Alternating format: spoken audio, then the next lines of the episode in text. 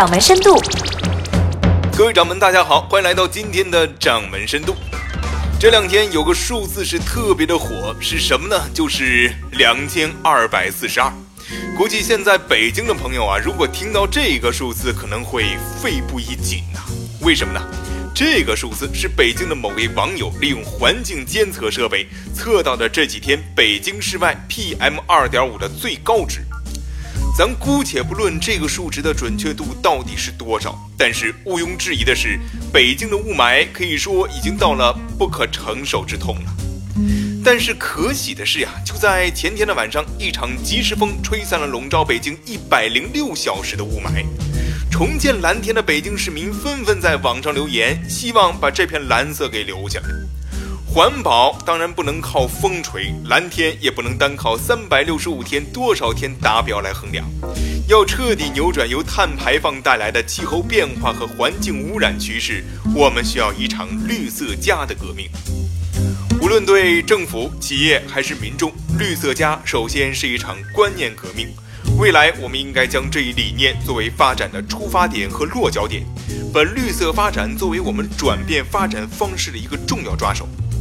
和互联网加是一样的，绿色加也可以同政治、经济、文化、生态和外交相结合，渗透到企业发展、居民消费观和人民健康观里去，改变我们的生产、消费和生存方式。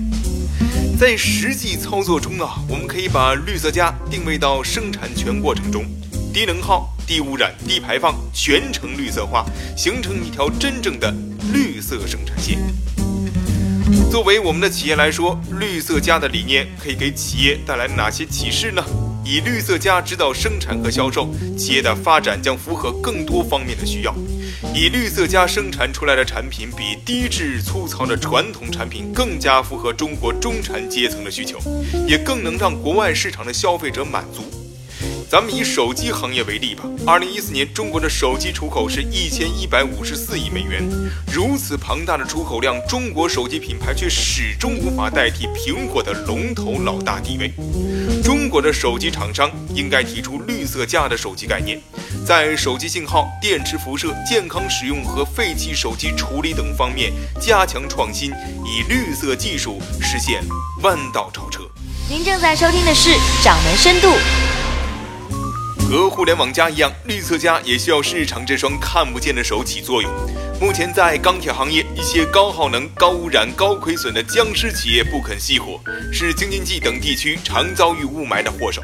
想靠市场赶走这些僵尸企业，碳排放权交易是一个已经被别国证明过的有效手段。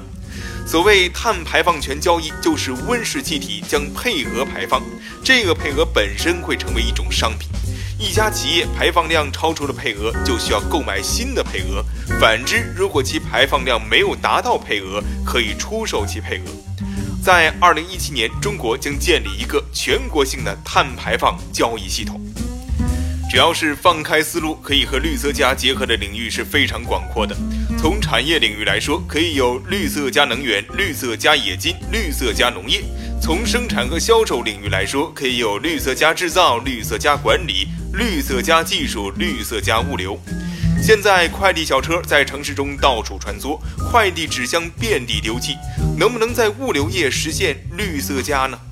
从政策领域来说，每一项社会政策的出台都应当将绿色加的理念加入进去，让百姓享受到更加优质、更加绿色的政府服务。